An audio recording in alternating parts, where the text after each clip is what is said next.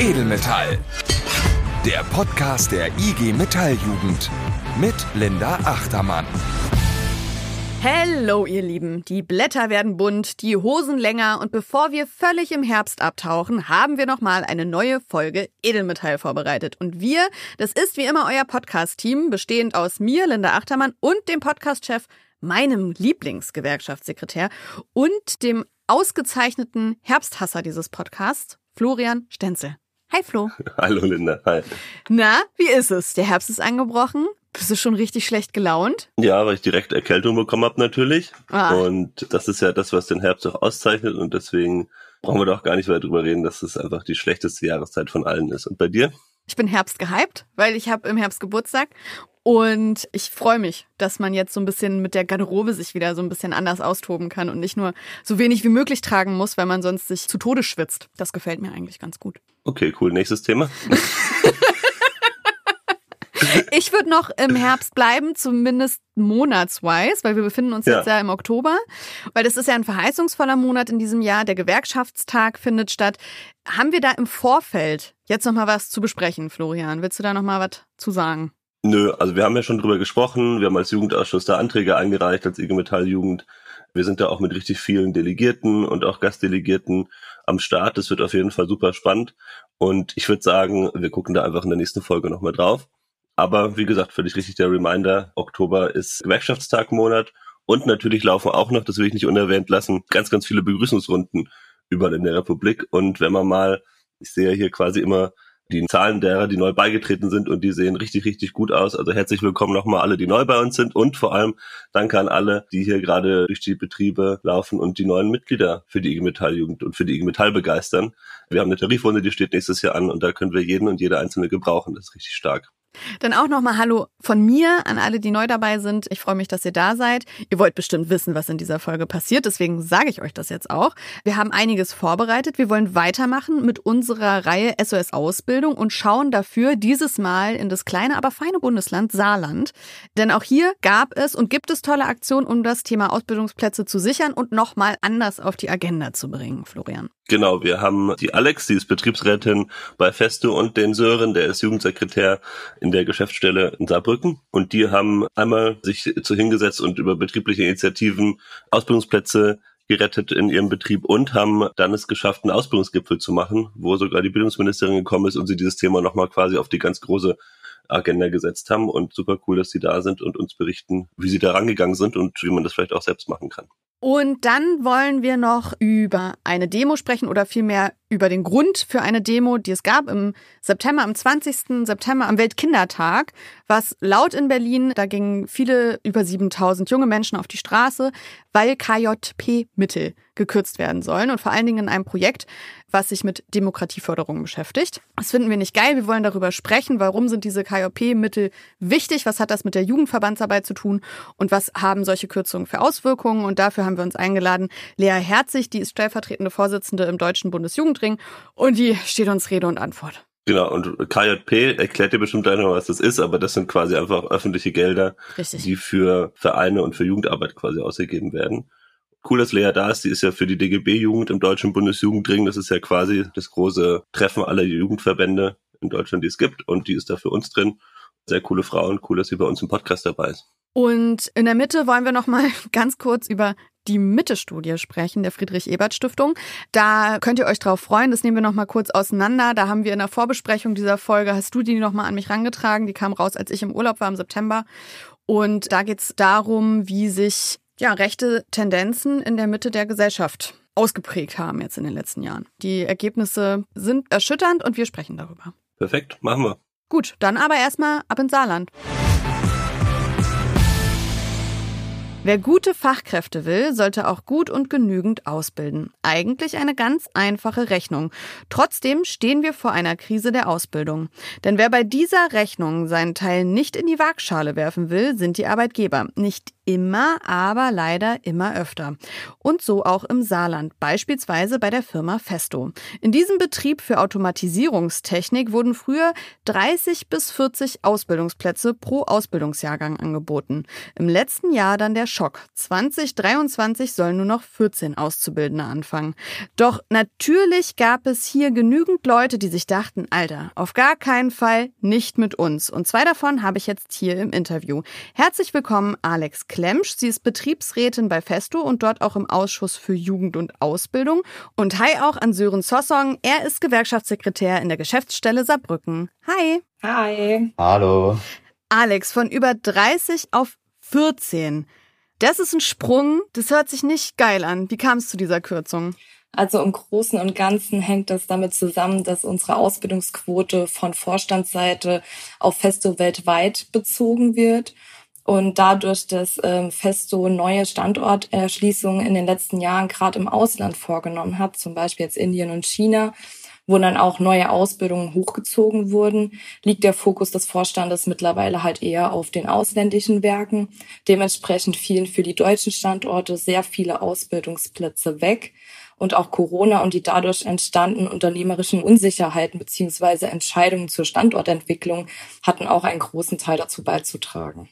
Okay, das ist aber trotzdem eine Meldung, die muss man erstmal verarbeiten. Wie seid ihr an dieses Thema rangegangen überhaupt? Weil das ist ja eine Kürzung, da steht man ja erstmal vor so einer Wand einfach. Wie soll man damit umgehen? Ja, es war auf jeden Fall ein mega Schock, als wir die Zahl das erste Mal gesehen haben. Wir haben dann auch gar nicht lang gefackelt und sind dann natürlich direkt mal in interne Gespräche gegangen und haben erstmal geguckt, wie wir uns zu dem Thema positionieren wollen.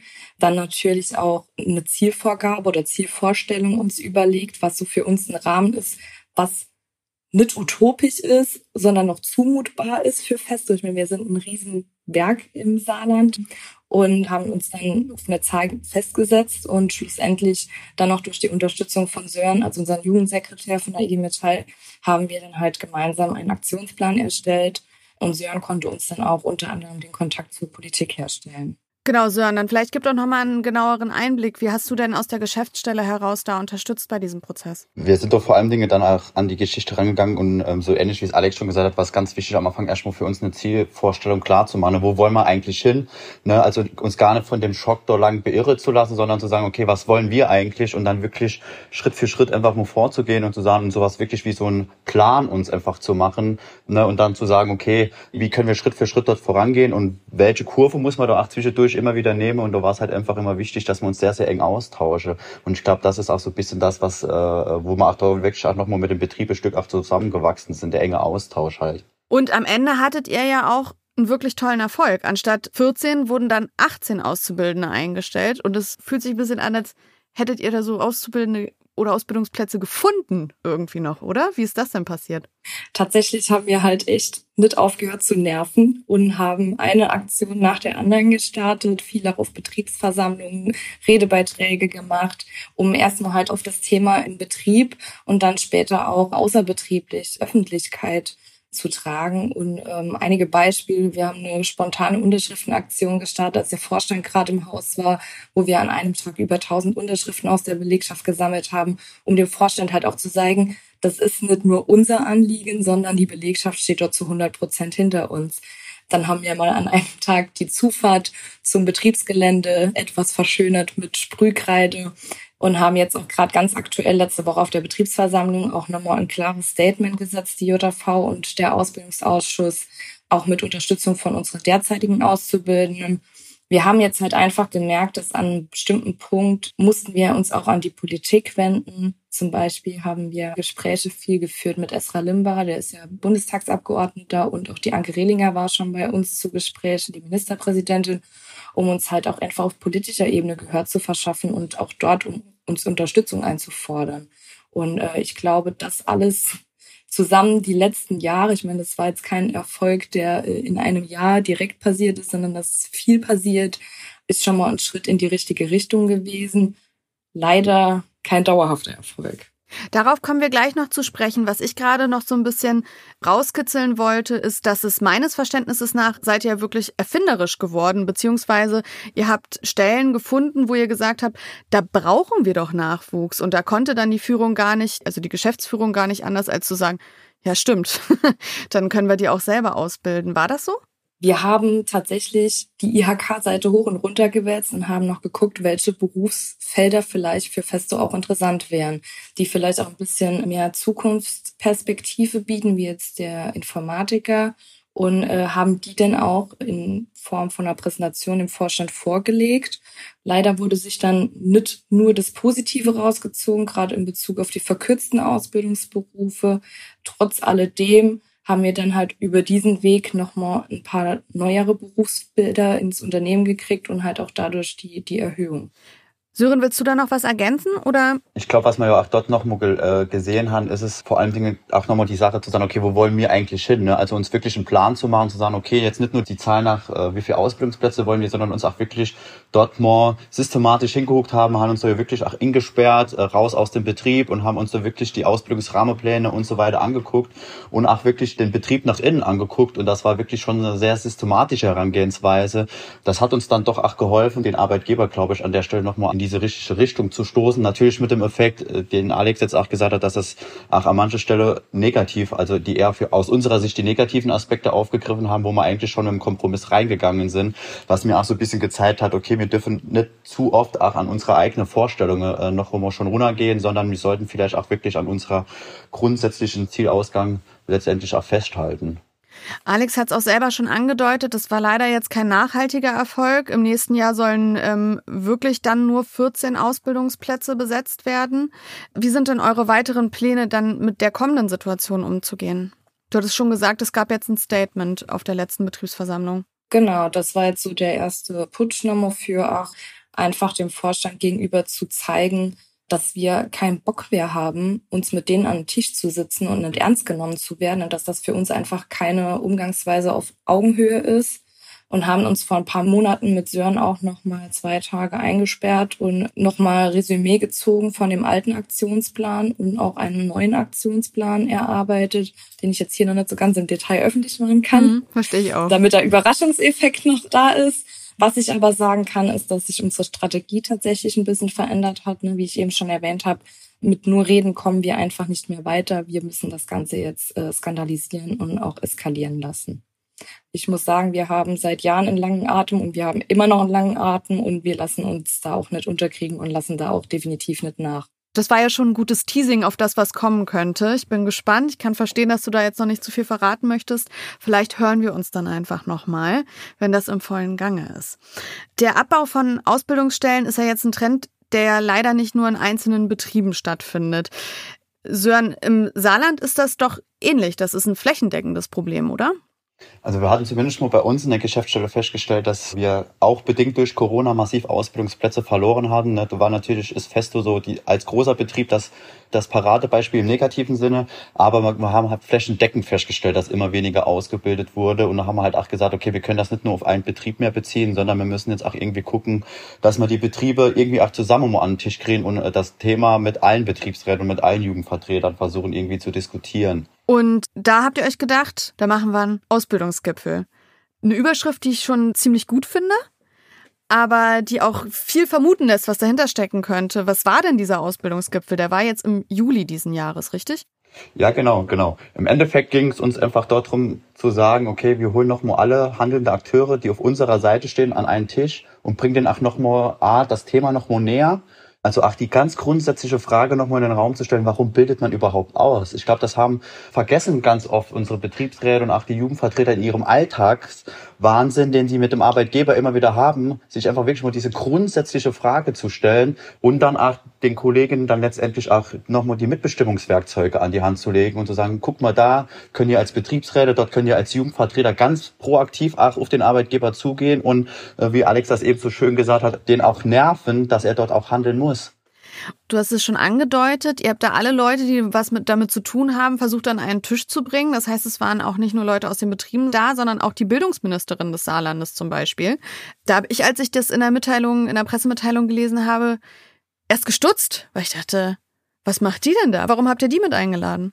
Uns ist es halt wichtig, ähm, dieses Thema nicht nur in den Betrieben zu diskutieren, sondern wir sind dort schon auch die Politik ein Stück weit als Rahmengeber, der dort letztendlich die Leitplanken setzen muss. Und da ist für uns die Bildungsministerin im Saarland natürlich ein wichtiger Faktor, weil wenn man über Ausbildung redet, dann müssen wir auch über Berufsschule reden. Und ähm, dort gibt es immer wieder Baustellen. Ähm, und da war ich, war glaube ich auch der Kontakt jetzt nochmal zu den Jugendvertretern und zu den Betriebsräten, die ja maßgeblich immer mit den Auszubildenden auch in Kontakt stehen, für die Kultusministerin einfach nochmal auch ganz essentiell und auch der Austausch für die Betriebsräte nochmal ganz wichtig dort einfach diese verschiedenen Seiten nochmal, also die betriebliche Seite und die politische Seite nochmal zusammen an einen Tisch zu bringen.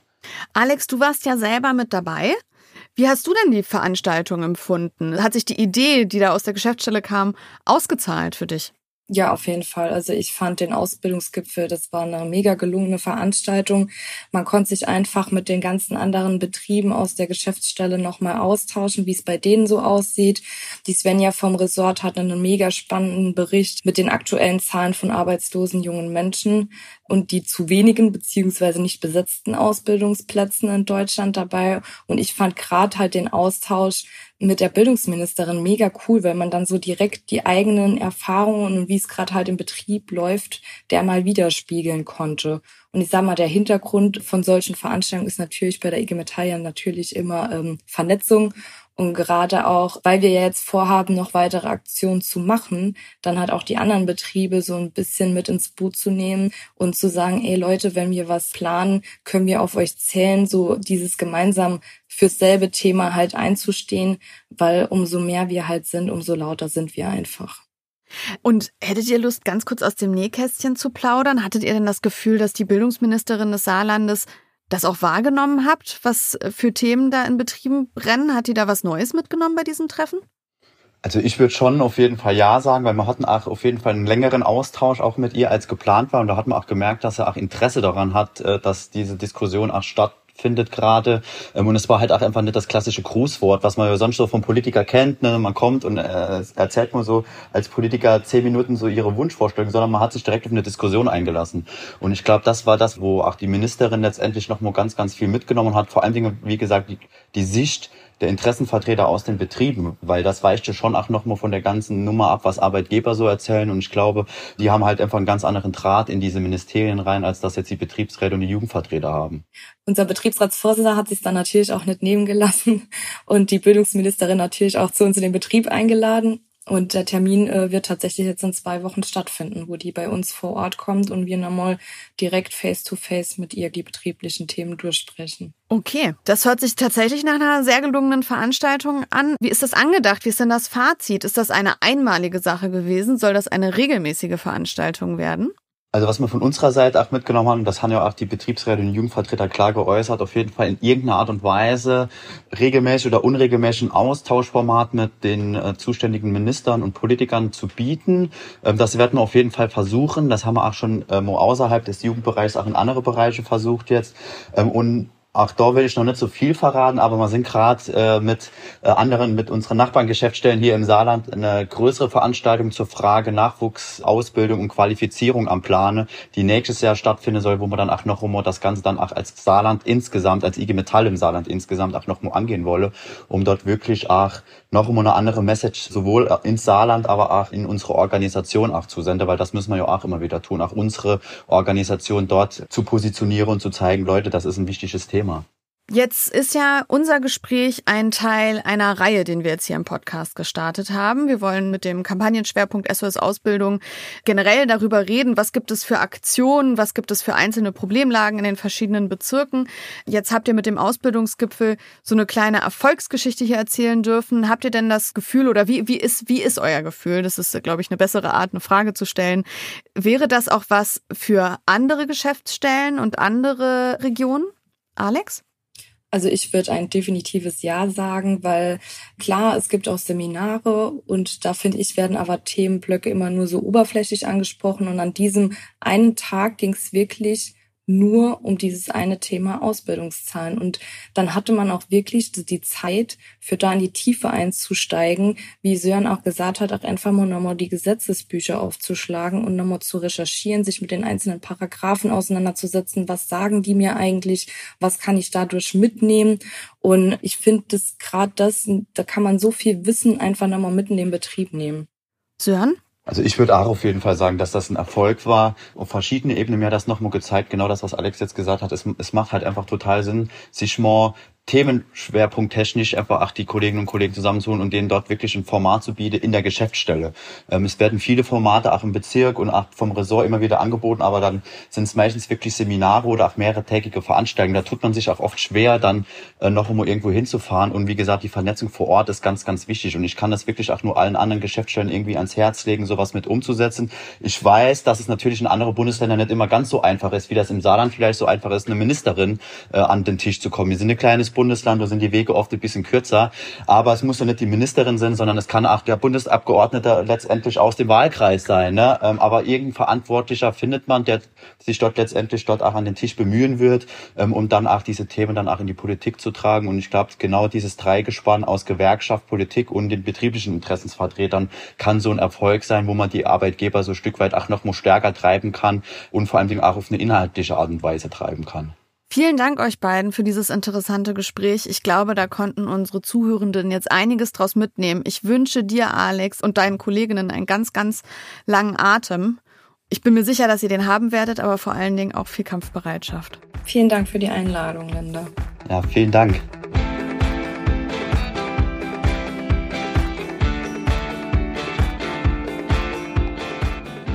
Danke nochmal an Sören und Alex für dieses coole und spannende Gespräch. Danke. Dann kommen wir jetzt in der Mitte der Folge ganz kurz zu der Mitte-Studie der Friedrich-Ebert-Stiftung. Das haben wir zu Beginn der Folge ja angekündigt und jetzt lösen wir dieses Versprechen ein. Diese Studie kam jetzt im September raus, ist eine Studie, die alle zwei Jahre von der Friedrich-Ebert-Stiftung schon seit Anfang der 2000er veröffentlicht wird. Ist eine repräsentative Befragung der Bevölkerung, die danach guckt, wie haben sich denn rechte Tendenz in der Mitte der Gesellschaft etabliert oder eben nicht etabliert? Ist es angestiegen oder nicht angestiegen? Wie gesagt, die kam jetzt im September raus. Wir haben in unserer Vorbesprechung darüber gesprochen, weil es sich zeigt, dass rechte Tendenzen immer präsenter werden in unserer Gesellschaft. Das hat uns erschrocken. Darauf wollen wir genauer eingehen, Florian. Genau, also hast du gut zusammengefasst. Ich finde, wir merken ja alle oder haben es auch jetzt gemerkt, nicht erst seit Corona, aber ich finde da auch nochmal besonders, dass irgendwie die ganzen Zustimmung zu Verschwörungstheorien, irgendwie Bill Gates chippt uns alle und irgendwie so das Klima ein bisschen komischer, also ein bisschen schwieriger geworden ist in Deutschland. Und das drückt sie jetzt in der Studie im Endeffekt auch aus. Eine Zahl, die da erschreckend ist, wenn man jetzt quasi mal auf die gesamte Studie guckt, ist, dass die Zustimmung zu einem rechtsextremen Weltbild, also das, da kannst du ganze Bücher drüber schreiben, was das ist, haben sie da ja auch gemacht, aber quasi die ähm, Überhöhung Deutschlands und super krasses Nationalgefühl und Antisemitismus und Rassismus, das alles zusammen quasi ist dann ein rechtsradikales und rechtsextremes Weltbild, dass das so hoch ist wie noch nie. Also knapp acht Prozent der Befragten stimmen dem zu. Das klingt jetzt erstmal nicht so viel, wenn man auch sagt, ja gut, 71 Prozent sind dagegen, sehen das nicht so, aber auch 20 Prozent befinden sich dann auch in einem Graubereich. So dementsprechend ist das auf jeden Fall ein Anstieg, der erschreckend ist. Und wenn man sich anguckt, was sind das für Leute, die da zustimmen, dann kann man auch feststellen, dass es vor allem Menschen sind, die sagen, ich fühle mich politisch irgendwie machtlos in einer gewissen Art und Weise und habe auch kein Vertrauen mehr in staatliche Institutionen. Und das finde ich nochmal besonders interessant, weil Machtlosigkeit bedeutet ja eigentlich, dass man das Gefühl hat, man wird in keinster Art und Weise beteiligt. So.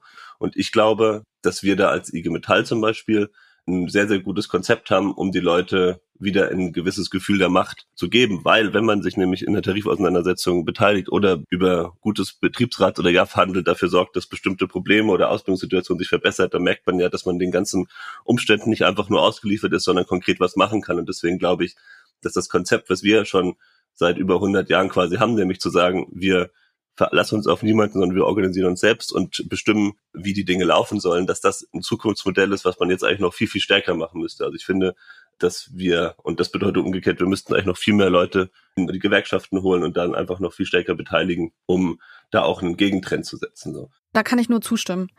Was auch auffällt, wenn man da noch mal so ein bisschen genauer in die Studie reinguckt, ist, man hat ja auch immer so ein bisschen das Gefühl, gerade als junge Person sieht man das und denkt sich, ja, okay, das sind bestimmt die ganzen alten Nazis, die das so empfinden. Wenn man sich das dann aber ein bisschen genauer ansieht, ist es leider wirklich gar nicht so.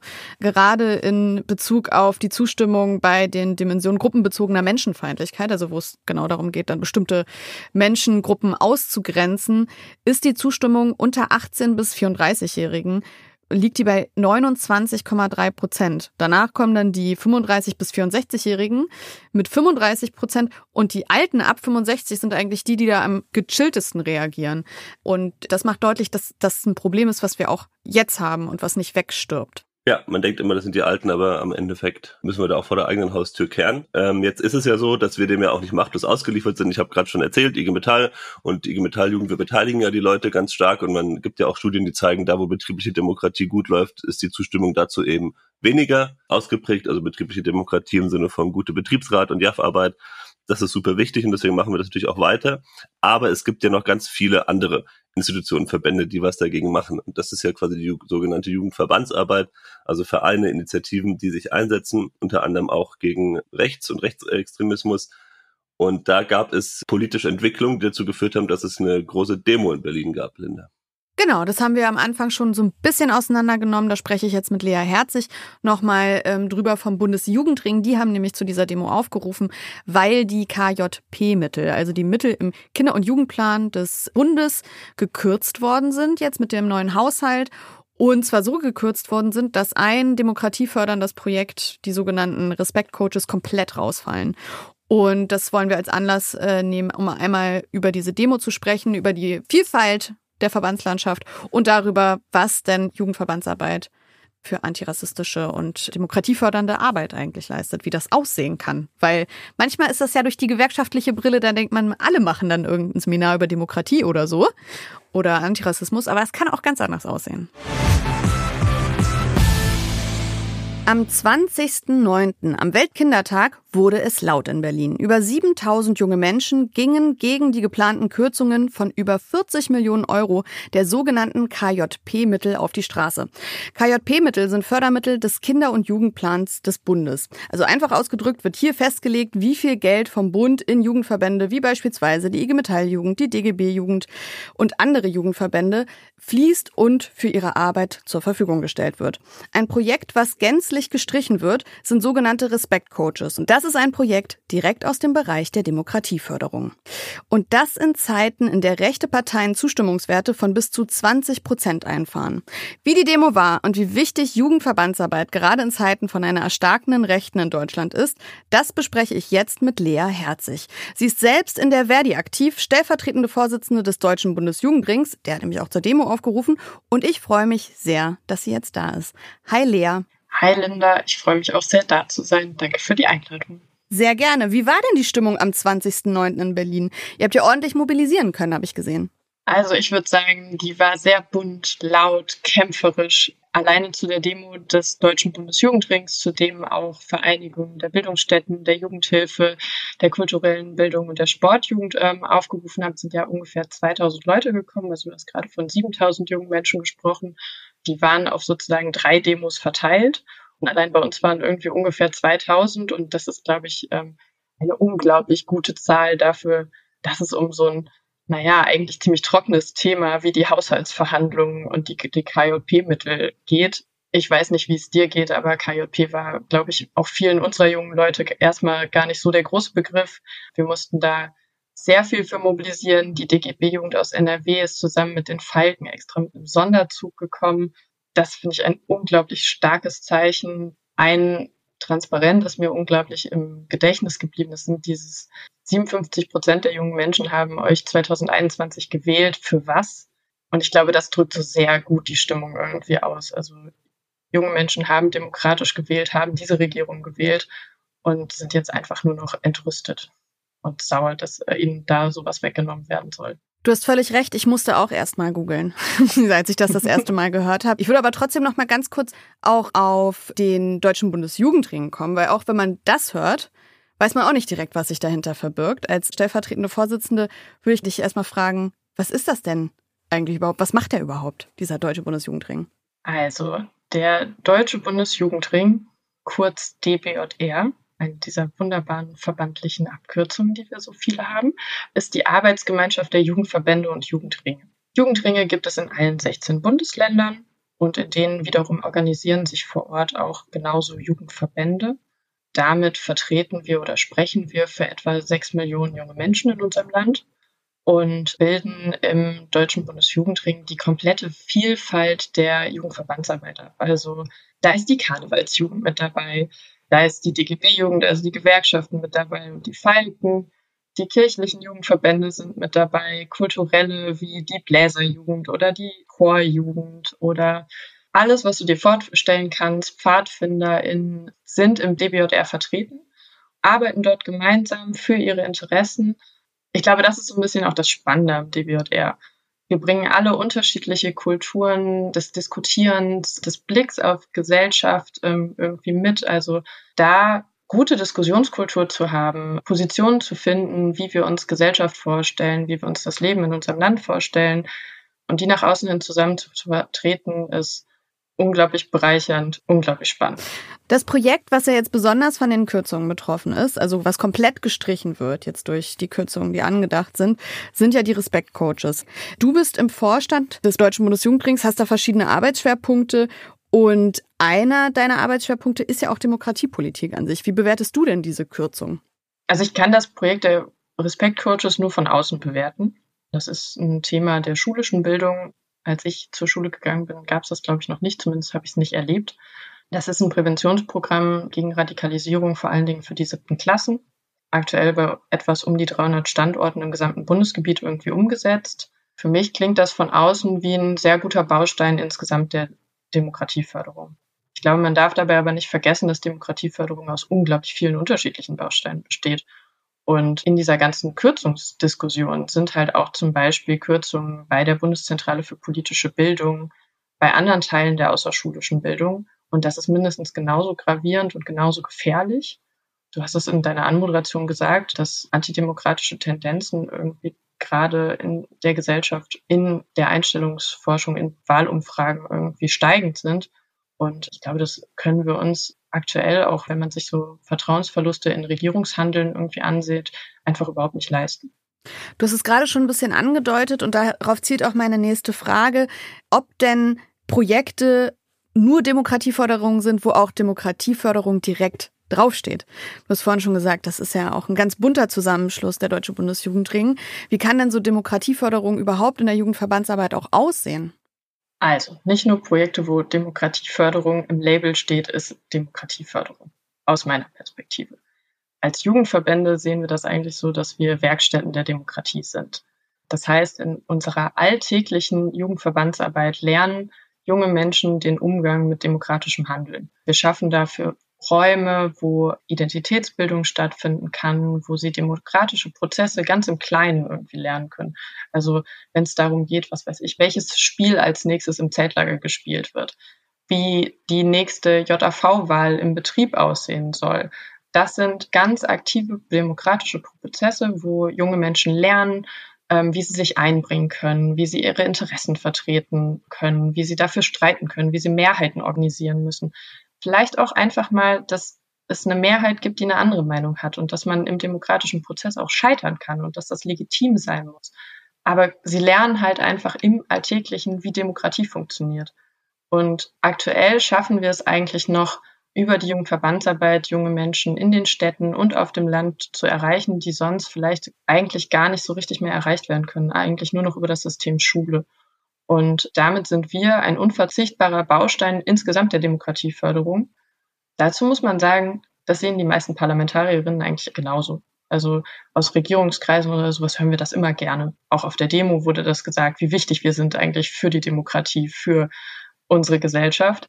Das muss sich halt dann aber auch äh, haushalterisch irgendwie unterfüttern. Und die angekündigten Kürzungen um 19 Prozent des KJPs bedeuten da einfach einen Kahlschlag. Also da werden Teile dieser Demokratieförderung in der Jugendverbandsarbeit nicht mehr stattfinden. Und das ist unglaublich gefährlich. Was haben denn diese Kürzungen für Folgen? Ich weiß, dass einige Verbände jetzt schon darauf schauen, was sie irgendwie im nächsten Jahr dann nicht mehr finanzieren könnten, wenn diese Kürzung tatsächlich kommt. Aus KJP-Mitteln werden halt diverseste Angebote finanziert. Das ist das Zeltlager, das ist die internationale Jugendbegegnung. Das kann aber auch eine spannende Broschüre sein oder das nächste Imagevideo sozusagen. Also das wird im Einzelnen unglaublich viele Kürzungen bedeuten. Das wird bei Sanierung zum Beispiel der Bildungsstätten wahrscheinlich zu Problemen führen. Genau das wollte ich eigentlich auch noch mal hören, welche Bandbreite eigentlich hinter dieser äh, an Angeboten auch hinter dieser Finanzierung steckt, weil wenn ihr Edelmetall bis zum Ende gehört habt, jemals, dann werdet ihr auch feststellen, dass dieser Podcast auch aus KJP-Mitteln mitfinanziert wird. Und jetzt ist die Frage, welche Hoffnung hast du denn, dass die Politik jetzt einlenkt? Gibt es dazu überhaupt noch eine Möglichkeit? Also ich bin ganz vorsichtig optimistisch, sagen wir es mal so. Wir haben schon ganz gute Signale bekommen, dass es noch Möglichkeiten gibt, diese Kürzung irgendwie abzuwenden. Allerdings, und das ist jetzt so ein bisschen das Aber an der ganzen Sache. Problem ist, dass der KJP, also beziehungsweise die, die Nichtkürzung des KJP, ist natürlich nicht die Lösung aller Probleme. Selbst wenn der KJP beibehalten wird bei dem aktuellen Niveau fürs kommende Jahr, bedeutet das trotzdem bei der aktuellen Inflationslage, bei steigenden Preisen, die wir auch überall in der Jugendverbandsarbeit gesehen haben, eine faktische Kürzung des KJP. Wir fordern die Regierung schon seit langem irgendwie dazu auf, dass die Erhöhung des KJP dynamisiert werden muss, dass stärker an den tatsächlichen viel höher liegenden Bedarfen der Jugendverbänden die diese Summe ausgerichtet sein muss. Also irgendwie kann es ja auch nicht Aufgabe unserer Jugendverbände sein, jetzt jedes Jahr immer wieder gegen diese KJP-Kürzung zu streiten. Also da haben wir in der Jugendverbandsarbeit tatsächlich auch einfach Wichtigeres zu tun zum Beispiel Demokratieförderung. Auch wenn man mal über diesen Tellerrand der Jugendverbandsarbeit auch nur ein Stückchen hinausschaut, dann sieht man ja, dass wir in unserem Land insgesamt einen unglaublichen Investitionsstau haben. Also in dieser ganzen Diskussion um die KJP-Kürzung darf man halt auch nicht vergessen, dass gerade überall gekürzt werden soll. Also wir sehen überall riesige Lücken bei, im Bereich der Bildung, der Infrastruktur, Gesundheit, alles, was so die Bewältigung der sozial-ökologischen Transformation trifft. Das kann man sich eigentlich nicht mehr leisten. Also die Jugend fordert endlich wirkliche Investitionen in die Zukunft. Also auch in so einem Blick auf Generationenverträge zwischen Jung und Alt, Stagnation bei den Investitionen ist da einfach gerade nicht das richtige Mittel. Fast schon grundsätzliches Beharren auf die Schuldenbremse und dabei vergessen, was eigentlich alles nötig ist, ist einfach gerade gefährlich. Und es muss endlich in die Zukunft investiert werden. Besser jetzt, äh, bevor es einfach zu spät ist. Das ist ein Abschlussstatement, was ich gerne so stehen lassen würde. Das sagt Lea Herzig. Sie ist stellvertretende Vorsitzende des Deutschen Bundesjugendrings und hat mit mir über die Demo gegen die Kürzung der KJP-Mittel gesprochen. Danke dir, Lea. Herzlichen Dank, Linda.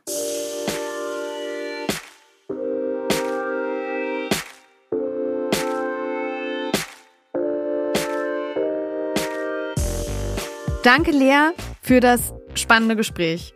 Und damit sind wir am Ende der Folge angekommen, Florian. Krass, das war echt viel. War gut, war gut und viel. Fand ich auch. Das ist auch ein bisschen was zu verdauen. Da habt ihr jetzt einen Monat für Zeit. Nächstes Mal fragen wir dann ab. Am 6. November kommt die nächste Folge raus. Und ja, da ist natürlich der Nachklapp vom Gewerkschaftstag dabei. Und ansonsten würde ich sagen, lasst euch überraschen. Willst du auch noch ein paar Worte an die Menschen richten jetzt? Ist so, ja. Ähm, ähm, vielen Dank für Ihre Aufmerksamkeit und äh, bis zum nächsten Mal. Tschüss. Edelmetall. Der Podcast der IG Metalljugend. Gefördert vom Bundesministerium für Familie, Senioren, Frauen und Jugend.